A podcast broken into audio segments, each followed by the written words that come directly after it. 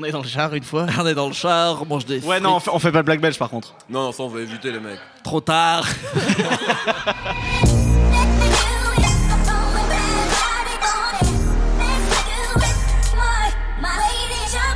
Bonjour, bonsoir à tous, c'est Mehdi Maizy et je suis très heureux de vous retrouver pour un 27ème épisode de No Fun, un épisode dans lequel nous allons réhabiliter, une bonne fois pour toutes, le rap belge. En effet, on parle systématiquement de rap français pour désigner le rap francophone, oubliant qu'il existe des particularités hors de nos contrées. C'est particulièrement le cas en Belgique, une vraie terre de hip-hop qui depuis la fin des années 80 a produit des disques essentiels. Alors que Damso, Hamza ou encore John Scroopy s'imposent comme quelques-uns des rookies les plus excitants du moment, la question doit être posée.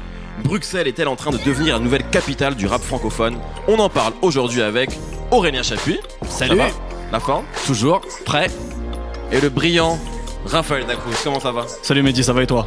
Le rap belge, c'est tout de suite.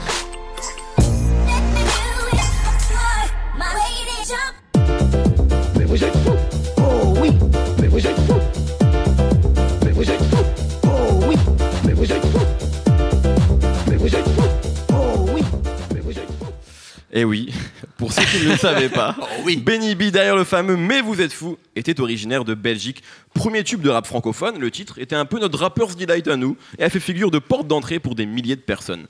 Dès 1990, alors que Rapatitude sortait chez nous, une autre compilation allait avoir un retentissement particulier en Belgique et regrouper quelques-uns des futurs talents du rap belge, Bruxelles Rap Convention. Depuis, de Starflam à James Dino en passant par les producteurs de Street Fabulous, le rap belge a écrit sa propre histoire, remontant en arrière, Nemo, Ouais. parce que tu es Vieux. on dira pas ça. On peut commencer par ça. Euh, Benny B, on est obligé d'en parler. Mais complètement. Et d'ailleurs, je me retrouve tout à fait dans cette, euh, dans cette présentation parce que c'est le premier titre de rap que j'ai écouté de ma vie. Mais tu sais que J'ai dansé sur la tête sur la plupart, il y a énormément de Parce rappeurs français nous disent j'ai découvert le rap avec Benny B. Ça, ça a vraiment été important. En fait, à l'époque, c'était pas possible. euh, Enfin, déjà, c'était les premiers vraiment à rapper en français. Et enfin, à grande échelle, je parle bien sûr, à Paris et tout. Mais pour un mec de province comme moi, par exemple, découvrir euh, ce qui était du rap. Après, on va en parler. C'était pas vraiment du rap finalement, parce que c'était déjà un petit peu un mélange de ce que faisaient beaucoup les Belges et les Néerlandais à cette époque, c'est-à-dire euh, de l'eurodance, le début de l'eurodance. euh, euh, à la fin des années 80 avec des groupes comme Technotronic, qui est un groupe belge aussi. Tout à Il fait. y avait aussi Snap, un groupe allemand. Il y avait beaucoup d'une scène qui se créait à l'époque, à la fin des années 80, qui était de la dance, dans laquelle il y avait quand même beaucoup de mélange, y compris du rap. Et Mais vous êtes fou, c'est typiquement un morceau de, de dance. Euh, donc euh, de cette époque-là, bien technotronique, avec euh, Benebi qui rappe. On les appelait les Benebi, mais en fait, t'as Benebi qui rappe, et t'as surtout DJ Daddy Tout à fait. qui est peut-être la figure la plus importante du euh, hip-hop à, En Belgique, à Bruxelles. hein. À Bruxelles, à que dans Bruxelles. le Ouais, bien sûr, je parle à Bruxelles. Parce que là, on se met dans l'ambiance euh, quand même, euh, bah, comme à Paris à l'époque euh, du terrain Stalingrad, le début des années 80, on va dire 83-84, euh, la fameuse émission de Sydney HIP-HOP qui a a absolument marqué tous les enfants. Moi, j'étais trop jeune, hein, je, je peux le dire quand même. Je suis pas si vieux que ça, tu vois. Et, euh, et pour le coup, bah, Daddy Kay, il a commencé comme danseur. Il a, après, il est devenu euh, DJ. Et ça a été un DJ important qui continue à avoir une carrière actuelle euh, très importante. Et à mon avis, c'est un mélange entre. Si on devait avoir un- une comparaison française, c'est un mélange entre Dynasty pour le côté pionnier et Cut Killer pour le côté genre. euh, Technique. euh, ouais, puis surtout euh, mainstream, c'est-à-dire que quand tu parles d'un DJ rap en France, tu penses tout de suite à Cut Killer. Pour plusieurs générations, c'est Cut Killer le DJ moi, français. je pense, tu moi, je pense au Captain Nemo.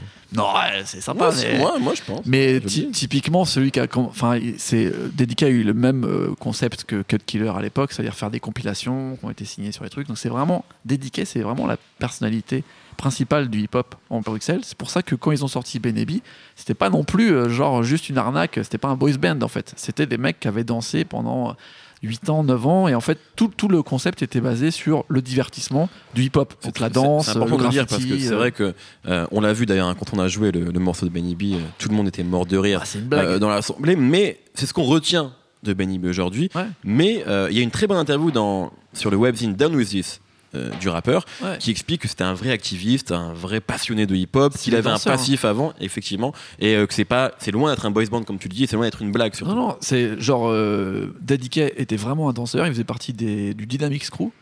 Et ils ont gagné plusieurs compétitions. Et il y avait une grosse scène à Bruxelles. Il y avait tous les Européens qui venaient, même les Américains venaient pour danser à, à Bruxelles, parce que c'était réputé comme une grosse place du hip-hop, quoi. Vraiment Zulu Nation et tout à l'époque. Et euh, les- le délire de Benebi et Dediquet, d'ailleurs, ils voulaient s'appeler Benebi et DJ Dediquet. Ils voulaient faire comme euh, Cash Money et Marvelous, et surtout comme Ou à l'époque Fresh Prince et DJ Jazzy Jeff, parce que c'est vraiment l'influence principale. C'est vraiment l'influence principale. C'est le premier album est sorti juste un an avant. Euh, donc tu sens que c'est vraiment ça qu'ils veulent faire, c'est-à-dire un rap un peu euh, mainstream, comme avait fait Fresh Prince et Jazzy Jeff, mais avec tous les ingrédients du rap. C'est-à-dire il y a un DJ, il y a, il y a quand même beaucoup de montage, beaucoup de scratch, ce qui est assez révolutionnaire à l'époque. Et même en France, il le faisait peu, tu vois. Dediquet avait ramené un, morceau qui s'appelle quand même Do You Speak Martien qui est genre magnifique, dans lequel il fait des petits scratchs et tout. Il y a tout un montage où il récupérait, parce qu'à l'époque c'est pas internet, tu vois, il n'y a pas le Serato, tu récupères des petits bouts de phrases dans des vinyles de Captain Flamme et de, de, de, chansons de- du petit ménestrel, et tu fais des, avec, tu fais des, tout un, tout un montage pour faire un morceau. Donc il y a quand même une valeur. Même si c'est vrai, après ça a été totalement enterré par euh, ce qui est devenu le rap français, c'est-à-dire euh, Assassin, euh, euh, Ah, la Sainte Trinité. Bah ouais, tout, au tout début des années 90, après ils se sont fait complètement cramer. Mais je, quand même, je tiens à en placer une pour Dis-moi bébé, qui est à mon avis le premier slow rap de l'histoire du rap vrai. français, Avant Doc Gineco. entièrement pompé sur LL Cool J I Need Love, mais qui ressemble à du justement ce que va faire Stomy Bugsy Dub Gineco après. Si tu l'écoutes, t'as l'impression d'être entre première consultation et le calibre qu'il te faut. Tu vois. Qui sont les premiers albums respectifs Et, de, euh, et et franchement, c'est intéressant, à part le refrain qui fait Je t'aime parce que je t'aime. Ça, on en était peut-être pas obligé, tu vois. Mais après, au niveau de comment c'est fait, même moi, tu vois, j'ai, je me souviens, il avait sa petite, euh, sa petite salopette avec Bart Simpson dessiné dessus. Il balançait son téléphone portable dans la piscine, qui était quand même euh, genre un paquebot, une Ok, chaussure. une cabine téléphonique. Voilà. Et euh, donc, ça a quand même marqué euh, plusieurs générations. Il y a un groupe essentiel dans les années 90. dont on- C'est vrai que moi, je me souviens que quand j'ai commencé à écouter du rap et qu'on parlait de rap belge, on citait ce groupe-là. C'est Starflame. Euh, et Raphaël, je sais que tu as beaucoup écouté Starflame J'ai beaucoup écouté leur deuxième album qui était sorti en, en 2001, qui s'appelait Hey, j'ai un trou de mémoire, euh, aidez-moi les gars. Non, je sais plus comment il s'appelait. sais Survivant, il s'appelait Survivant. Voilà. Il s'appelait Survivant, le dernier album de Starflame. Donc c'est un groupe euh, qui vient de Liège et non pas de Bruxelles, contrairement à, à. Euh, c'est un groupe donc, qui a commencé au milieu des années 90 et dont faisait partie un certain Monsieur R, qu'on a ensuite connu en, en France avec le, le ménage à trois notamment. Ce que, j'aime bien moi avec euh, cet album Survivant, euh, c'est que ça, rappelle un petit peu le, vraiment euh, la quintessence du, rap des années 90. C'est-à-dire c'est beaucoup de, grosses boucles chaudes, des beats très new-yorkais et une, attitude qui, qui moi me rappelle un petit peu celle entre, euh, entre l'AFF avec ce côté collectif où ils sont, ils sont quatre rappeurs, il y a, il y a- il y a un DJ, un producteur euh, et la clica, c'est-à-dire que c'est super technique, il y a beaucoup de passe-passe aussi entre les rappeurs. Euh, donc Acro, Balo, qui est devenu ensuite, ensuite Balogi. Dont on parlera sûrement tout à l'heure. Alors, le, le- le nom de Starflame, ça veut dire malfrat à l'envers, mais c'est pas du tout de du rap de crapule en fait. C'est vraiment du, du- du rap avec toutes ces valeurs un peu hip-hop, euh, de fraternité. Il y a un peu un côté euh, tiers-mondiste aussi parfois, puisqu'un un des rappeurs est, est d'origine hispanique. Euh, donc il y, a- il y a ce côté, on veut, on veut dénoncer euh, les, les choses qui vont mal dans ce monde, mais c'est bien fait, c'est très bien fait sur, sur cet album, même sur l'album suivant, Donnez-moi de l'amour, où il y avait un- notamment un, featuring avec Buckshot de, de- du Bootcamp Click Yes. de, de- de Black Moon. Et ce qui est marrant, c'est qu'après, ils ont pris tous des, des- des directions très différentes. Donc, euh, dont tu pourras peut-être parler, Mehdi, parce que tu, tu, tu, Ton tu- album tu- tu préféré. connais mieux. C'est un de mes albums favoris. ça. voilà. Acro- ah, il y a aussi euh, Acro qui, lui, a fait, a fait plein de choses très différentes. Il a fait un album très inspiré rap sudiste en, en 2008. Ensuite, il a fait une expérience très tournée vers le blues en 2011 avant de sortir un autre, un autre, euh, un autre album cette année. Euh, je pense. Alors après, j'ai pas le recul nécessaire parce que voilà, je ne suis pas en Belgique, je ne suis pas belge et euh, je vois pas forcément l'impact qu'a pu avoir ce groupe-là, mais j'ai l'impression que c'est vraiment le, le, le moment où on a peut-être pris, en tout cas en France, le rap belge plus au sérieux avec ce groupe-là.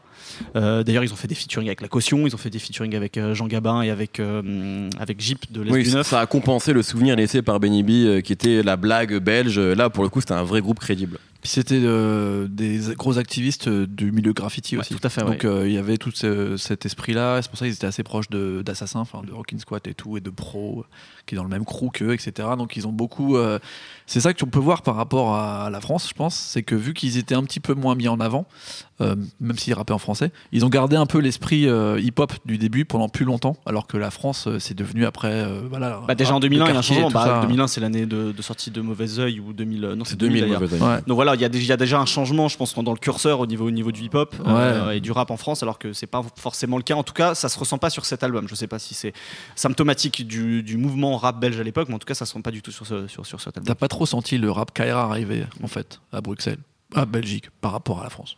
Alors dans Starflame, effectivement, il y avait un membre qui s'appelait Balogi. Ah, On va tout de suite écouter un extrait. On s'est quitté sans se dire adieu et embrassé juste avec les yeux, sans se promettre, sans faire de vœux, à demi-mot.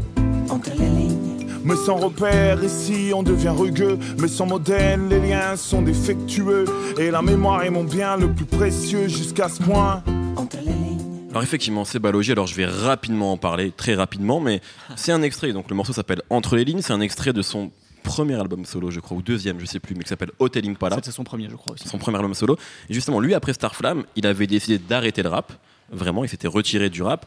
Et l'histoire autour de ce disque est assez belle. Déjà, c'est un disque extrêmement bien produit. Euh, Il y a tout un storytelling, c'est qu'en fait, il avait quitté euh, son pays, euh, le Congo, lorsqu'il était petit, et il a, il a reçu une lettre de sa mère, en fait, qu'il n'avait pas vue depuis son enfance. Et c'est ça, en fait, en la lisant, qui lui a donné envie d'écrire cet album, qui est vraiment un album, un parcours initiatique de tout, euh, avec le titre euh, phare qui s'appelle Tout ceci ne vous rendra pas le Congo, Qui est avec un, clip, absolument incroyable. avec un clip incroyable. Et c'est un Même vraiment- musicalement, le morceau est Parfait. Et c'est un disque qui est assez méconnu et que je recommande à tout le monde parce que c'est vraiment, en plus, il y a un vrai concept avant Kendrick Lamar.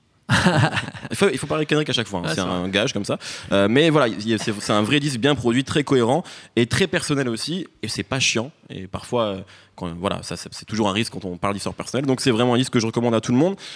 Si on parle de Belgique, si on parle des producteurs, il y a un collectif de producteurs, de producteurs pardon, qui s'appelle Street Fabulous et qui, pour le coup, a produit pour tout le rap français. Bah, Raphaël. bah, clairement, euh, si on doit parler de, de rap euh, au sens large du terme, c'est-à-dire à la fois de rappeurs et de musique, je pense que c'est les Belges qui ont rencontré le plus de succès en France. Entre 2005 et 2011, Street Fabulous, ça a été un petit peu les, les hitmakers euh, attitrés avant peut-être euh, que Thérapie arrive et qui, euh, que voilà que ça Et puis- change un peu de Et curseur. puis Thérapie, grosso modo, c'est Booba Caris. Mhm. Euh, Street Fabulous, c'est toutes les têtes d'affiche. C'est Booba, c'est La Fouine, c'est. Complètement, euh, DC's avec Inspector DC's, Diams, Lino, McTavier avec le Général, Booba avec Carcimore, 113 Desporuti, Lafouine aussi, très important Lafouine puisque c'est eux qui produisent en majorité l'album euh, Laoni Très versus important. Et d'ailleurs, c'est pour ça, c'est là, quand Street Fabulous a commencé à travailler avec La Fouine, c'est là où Booba a dit J'arrête de travailler avec vous.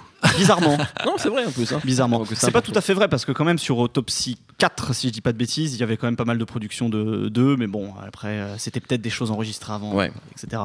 Euh, et même encore récemment, ils ont continué à produire pour le rap français, pour Niro, pour Sams, pour Tito Prince et pour un rappeur belge dont on parlera tout à l'heure qui s'appelle Hamza, je crois. On en parlera. On en parlera. Il s'occupe Euh, de lui en fait, notamment. Ce qui est intéressant avec eux finalement, et c'est une démarche qu'on n'a pas forcément retrouvée chez les producteurs en France, qui en général sont des personnes assez solitaires, c'est que là c'est des personnes, donc euh, Ostouch, One Shot, euh, Amir, etc. C'est des mecs qui ont décidé de, créer une marque en fait. De pas mettre en avant leur nom propre, mais de créer une marque, la marque Street Fabulous. C'est vraiment une coopérative de beatmakers. Et c'est comme ça en fait qu'ils ont réussi à faire beaucoup de placements. Je pensais qu'ils arrivaient tous avec euh, leur propre production. Ils devaient avoir des, des- trentaines de prods chacun. Et ils arrivaient vraiment comme ça. C'était un peu la blitzkrieg belge sur le rap français. Euh, et, euh, et ce qui est intéressant aussi avec eux, c'est qu'ils n'ont pas produit qu'en France. Forcément, on les connaît dans le, rap, dans le rap français, mais ils ont produit en Belgique, ils ont produit en Allemagne, ils ont produit euh, en, aux Pays-Bas. Et ça, finalement, je pense que c'est très belge aussi. C'est que c'est un pays qui est peut-être plus ouvert que la France sur cet aspect-là. Euh, bref, c'est des, je pense que c'est plus que des producteurs belges, c'est des producteurs européens, ou en tout cas, en tout cas sur cette partie de l'Europe du, du Nord. Et, et puis, bah voilà, c'est c'est des mecs super talentueux. Bon, on, on leur a reproché à un moment un certain mimétisme avec le rap américain, mais je pense que forcément, c'est un- l'histoire du rap français, C'est un truc du, voilà, c'est l'histoire Du rap francophone. Mais forcément, quand on est en France, on a tendance à plus reprocher ça à des voisins belges de dire ouais, de toute façon, vous pompez les Américains. Mais euh, ils, le, faisaient très bien. Et, euh, et d'ailleurs, je pense que euh, l'arrivée de la trappe en France, c'est un petit peu, euh, ils y ont un petit peu contribué avec un morceau comme Garcimore, par exemple, parce que c'est le premier morceau trap de Booba Ouais, finalement. Ouais. Et quand Booba fait quelque chose, finalement, tout le monde suit derrière. Tout à fait. Alors, avant de passer au rappeur euh, qui nous intéresse en ce moment, il y a un autre rappeur dont on voulait dire un mot, un peu plus rapidement, peut-être, c'est За. Mhm. Alors, ça fait le lien en plus avec la suite parce que c'est un rappeur, c'est un vrai vétéran qui n'est pas très connu et qui devrait avoir une actualité très prochainement. Est-ce que tu peux nous en dire un peu plus? Parce que pour le coup, c'est une vraie curiosité pour Ouais. beaucoup de gens et il est très fort. Za est très très fort. Alors il a commencé euh, au milieu des années 90 quand même, c'est c'est un vieux de la vieille en quelque sorte, mais on a commencé vraiment à entendre parler de lui en France grâce à Internet avec la réédition d'une mixtape qui était sortie en 2008. Donc la réédition date de 2013, elle s'appelle Brutal Music cette mixtape, elle avait été travaillée avec un DJ français qui était DJ Posca, qu'on connaît très bien euh, pour ses mixtapes dans les années 90, les What's the Flavor et l'émission du même nom euh, à l'époque sur Génération. Moi Za, je le vois un petit peu comme un cousin éloigné de Joe Lucas. Donc ce rappeur euh, français du, du- du 93 qu'on connaît euh, avec son, son duo avec euh, Cross. Entre autres. Entre Et surtout autres, pour No Name, et surtout pour No Name qui est 2015. sorti en début d'a- début d'année dernière, qui était un projet formidable. Euh, là où Joe Lucas, c'est un petit peu le personnage blondin du bon, la brute et le truand, c'est-à-dire euh, un mec euh, qui est un passif, euh, mais qui, qui est tiraillé entre le bien et le mal. Moi, ça, c'est un peu la brute. Voilà, c'est un peu, c'est un peu Touko, quoi. Euh, il a, il a une il a un punch incroyable quand il rappe. Euh, il, vient un peu de cette école euh, X-Men, c'est-à-dire qu'il y a un gros jeu sur les assonances. Et en même temps, il est très, euh, il est très symptomatique du rap des années 2000, en tout cas en France, c'est-à-dire le truc très terre-terre. Quoi. Il va parler de Bicrave, etc. Mais il le parle d'une manière un, petit peu différente, avec beaucoup plus d'images. On n'est pas vraiment dans, le rap de Bicrave pur et dur. Alors, il a eu problème- pas mal de problèmes judiciaires, c'est ce qui peut peut-être expliquer aussi pourquoi euh, finalement on n'en a pas entendu par- tant parler que ça. Euh, quelques allers-retours par la casse prison. Mais un de nos collègues, qui le suit depuis très longtemps, qui s'appelle Diamantaire, donc un, un de nos collègues euh, sur le site de l'ABC d'art du son, l'a interviewé. Donc il y a une interview qui devrait arriver sous peu avec une mixtape rétrospective. Donc ça va peut-être pouvoir rendre justice à ce rappeur. À ce rappeur, voilà, parce que finalement il n'a pas de projet concret à part cette mixtape qui n'est qu'une mixtape avec des phases B, etc. C'est pas vraiment un projet construit, même si elle est très très bien cette mixtape. Donc voilà, ça permettra peut-être à faire découvrir à d'autres auditeurs en France euh, ce rappeur qui est, qui est très très fort. Bon, place tout de suite au rappeur qui nous intéresse maintenant, tout de suite, en 2016. Que pasa, que pasa, amigo? Elle bouffe cette bite comme si c'était un gigot. Donc roule à notre plante et encore à notre plante Pull up en Mazo, bien pull up en Porsche J'suis dans la trappe, zombie. J'ai plus de tuyaux qu'un plombier. Tout ce que je fais n'est que scorer. Pas argent, pas téléphone Si elle me chaud, je vais lui donner. J'ai dit si elle- C'était Hamza avec son dernier titre Hola que pasa. Alors, on parle de rap belge parce qu'évidemment il y a une grosse histoire comme on a essayé de vous, vous en parler dans la première partie euh, en Belgique et, et autour du rap, mais aussi parce que quelques-uns des rappeurs francophones qui nous intéressent le plus en ce moment viennent de Belgique. Et notamment Hamza. Nemo, tu es amoureux de cet homme. Euh, je sais pas si c'est de l'amour, mais, euh, mais je pense qu'il a vraiment marqué l'année 2015. Avec, il a sorti euh, un projet qui s'appelle H24. je- Est-ce que c'est son premier projet? Non, il en avait sorti un, euh, je crois en 2010, enfin un peu avant. On peut dire que Mais c'est le- son premier le vrai projet. de- projet qui Ah, marque les esprits, c'est celui-là. le H. Et ouais, euh, c'est très impressionnant. Ça s'appelle H24, il y a 24 titres. Euh, on est quand même sur du rap un peu à la chaîne, on va dire quand même. Enfin, je veux dire, c'est, il a une formule qui les tire dans toutes les directions, mais ce qui est super impressionnant, c'est déjà la qualité du produit. Euh, c'est que les productions euh, du début à la fin sont genre. Enfin, à un moment où toutes les mixtapes sont quand même mixées avec les pieds et que on, enfin, c'est dégueulasse, surtout en rap français. Euh, là, c'est du début à la fin, tu as l'impression que tu peux tout balancer en, club ou en soirée et c'est fait pour ça. Et la musicalité du type, quand même, du début à la fin, il a beaucoup, beaucoup de variations, beaucoup de changements. Il, amène tout de suite euh, avec beaucoup de, de gimmicks, beaucoup d'adlibs. Euh, tu sens qu'il a construit déjà tout un univers musical en très peu de temps. Et alors qu'il est très jeune en plus. Et, et, et, et Et il a- s'il l'est pas, en tout cas, il a vraiment une gueule de gamin. ouais. Ouais. Ouais, il a un style complet. Enfin, genre euh, là, il arrive avec quelque chose à un moment où, où vraiment le style est super important et on est sur les ar- des artistes totaux. Là, on voit la- le succès de mecs comme SCH par exemple. Euh, je pense qu'Hamza a vra- ou que PNL d'ailleurs, euh, Hamza a vraiment un, un coup à jouer. Euh, sur Il une a un package en fait, nouveau. parce qu'il a un univers et puis il a, Ouais. euh, il est un personnage aussi. Enfin, en tout cas, il est capable de faire des tubes. C'est-à-dire a que des tubes. H24, c'est 24 titres et pot- c'est 24 potentiels tubes. C'est ça qui est assez impressionnant. Ouais. C'est un peu la génération Migos en quelque sorte. Ouais, complètement. Alors, pour Non, le coup, parce moi, je, le ra- je le rapprocherais. Parce que Moi, je, ah non, au niveau du dire. style, au niveau Oui, du style, je le rapporterai, le rapprocherai de Young Thug. Voilà, mais sur, disons sur dire. cette manière de faire des, des tubes à la chaîne, il me fait plus penser à Migos où tu prends une mixtape Migos, il y, a, il y a 30 titres et c'est quasiment Et tous les bien moi, quoi. pour revenir euh, là-dessus, je, je pense, moi, ça me fait penser à l'album de Reich Ramerd. Complètement. Ouais, Parce que, en c'est la même génération finalement. En fait, au niveau de comment euh, il structure déjà sa, sa mixtape, ça- c'est un peu plus long, mais on voit que c'est fait. Tous les morceaux sont des tubes, comme sur l'album de Rich Ramerd, mais il y a quand même des, euh, des variations différentes et des musicalités différentes, et surtout qui sont euh, genre euh, novatrices. C'est-à-dire que c'est des choses qu'on n'a pas beaucoup entendues en, en France. En France. Ouais, bien sûr. Et attends, euh, là, on parle de quand on dit c'était novateur aux États-Unis il y a moins de 6 mois. Enfin, on a quand même réduit les écarts. Avant, on récupérait les trucs, on disait genre, ouais, c'est la trappe de Young Jeezy de 2008. Ouais, mec, en 2013, frère. Là, euh, ça a été fait en je- janvier non, il est- 2015. il est- Hamza, il sort un truc en mai 2015 et il y a déjà toutes les formules que Il a- nous on a pense rap qu'il faut dire quelque il faut dire quand même une chose et mettre un bémol. Moi, je suis d'accord hein, avec ce que vous venez de dire, mais il y a, ça ressemble énormément à Young Thug et à il y a trop, que il y a trop de mimétisme. minimum, par exemple. D'ailleurs, la première fois que je te l'ai fait écouter que on peut le dire, on va contextualiser. Nous étions à Londres tous les deux, C'est vrai. en amoureux. Et je t'ai fait écouter Minimum, tu ne connaissais pas. Au bout de 30 secondes, t'as capté qu'il rappait en français. Tu pensais que c'était Ray Schremer. Ouais. Et sur tout le reste de la mixtape, même les gimmicks, les adlibs sont repris à Young Thug. Donc voilà, il manque peut-être encore un peu de personnalité, Raphaël. C'est ça, c'est ça que je lui reprocherais en fait finalement, c'est que contrairement à Nemo, je suis pas complètement tombé euh, sous le charme de cette formule. Je trouve que c'est trop mimétique encore justement sur euh, sur Young Thug, alors qu'un mec comme Young Thug, il a une voix très particulière. Hamza, il a encore une voix un peu fluette. Alors, ce qui, ce qui est son avantage et son inconvénient, parce que euh, elle manque de personnalité, et en même temps, en fait, il raconte des choses tellement dégueulasses, avec une voix presque de, de chanteur de pop, un petit peu, euh, tu vois, presque, presque à la Justin Bieber quelque part. Et ça fait un décalage énorme entre les choses crues et dégueulasses qu'il raconte, et euh, contrairement à Young Thug, où finalement, il a une voix tellement défoncée, où finalement, on arrive à plus à rentrer dans le truc. Donc là- là- là-dessus, je trouve ça intéressant, mais voilà, il est encore trop dans le mimétisme.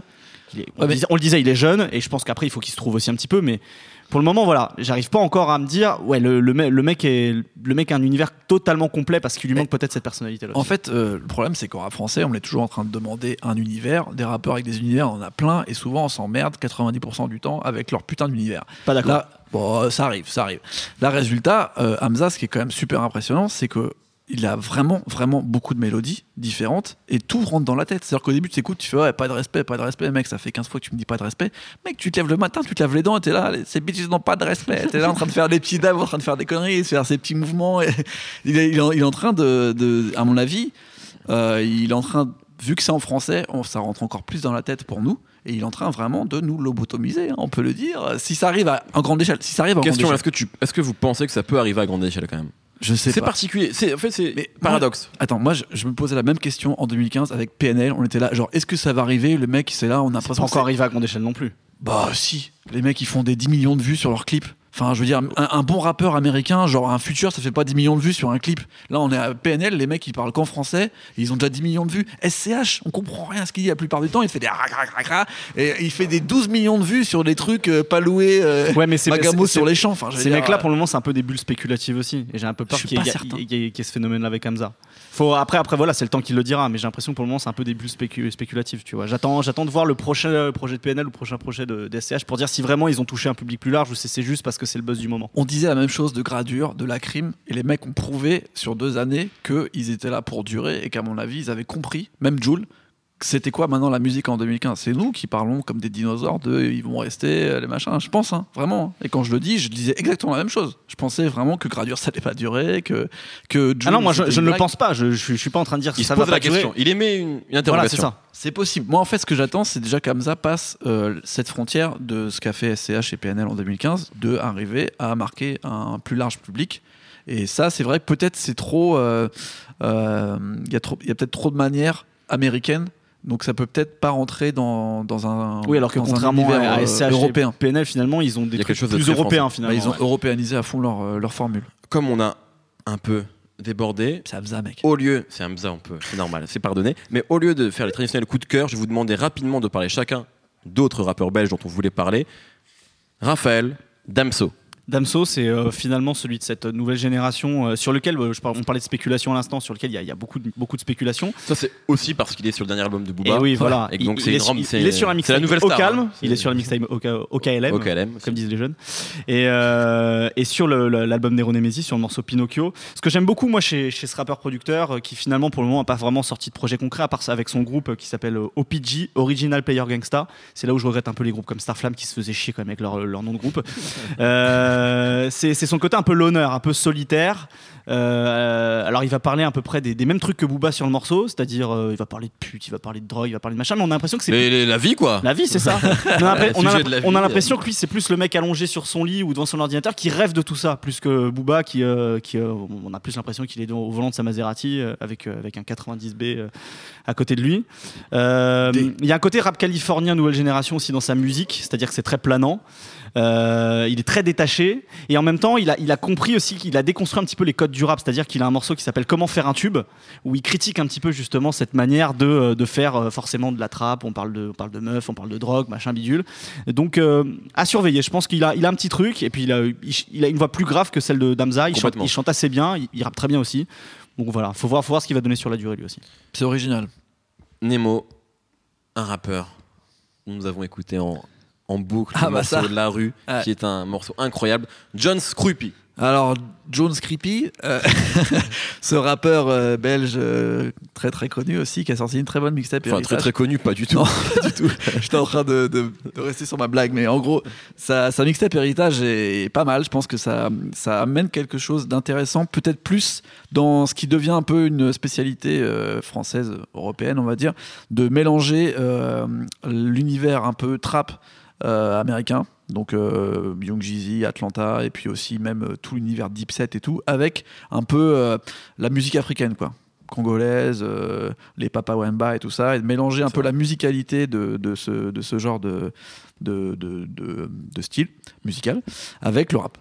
Et là, typiquement, un peu comme les Niska, etc., euh, en chantant plus, John Scrupy arrive à faire quelque chose de vraiment intéressant. Et c'est sûrement les morceaux sur lesquels il chante plus, comme La Rue, où il va avoir, à mon avis, une différence à, à mettre en place. Alors, sûr faut, c'est très simple ce que j'ai dit. il faut quand même dire quelque chose, c'est que sur La Rue, qui est un morceau que j'adore, il Ouais. y a une faute de Incroyable. grammaire Mm. abominable dans le refrain. C'est-à-dire que, bon, une faute, d'accord. Là, il l'a mise dans le refrain, Ah ouais. Et c'est quand même génial. bah oui, Comme quoi, on s'en fout en fait, c'est ça de la grammaire. mais c'est de la musique. Enfin, je veux dire, Donc, euh, on- c'est ouais. pas un prof de français. Ouais, c'est pas le premier, ce sera C'est- pas le dernier. hein. Non, mais c'est ça, vrai. ça peut même, enfin, ça peut même être pris comme euh, un- un- quelque chose de musical, artistique, tu vois. On peut pas. Peut-être qu'il- peut-être que c'était volontaire. Et Je qu'il s'est dit pense ça que sonne oui. mieux. C'est quoi On est comme des animaux. Nique les règles grammaticales. Référence au célèbre Boza. Tout serait différent si la Sorbonne serait domiciliée à Aubert. Enfin, on, peut, on va pas commencer à lister toutes les fautes de grammaire dans l'histoire du rap français parce que là, l'émission, on n'a Eh pas le temps. je sais. On n'a clairement pas le temps. Euh, merci, messieurs. J'espère qu'on a donné aux gens envie d'écouter du rap belge et surtout d'écouter Hamza. Pourquoi tu me regardes mais Parce qu'il faut que tu écoutes Hamza. Mais j'écoute Hamza. Bon. Non, mais écoutez, il y a plein, il y a plein d'autres choses euh, si vous voulez explorer l'histoire du rap. C'est vrai, tout à fait. Non, on a cité quelques exemples. On aurait pu parler de James Dino, mais on ne l'a pas fait de manière assez consciente. Euh, merci beaucoup, merci Raphaël, merci Anemo, notre temps est écoulé. Merci à Sébastien Salis à la technique et autant pour son accueil chaleureux. Retrouvez-nous tous les vendredis sur SoundCloud, YouTube, Deezer, Dailymotion, Mixcloud, Podcloud. On s'appelle No Fun à chaque fois et on se retrouve la semaine prochaine.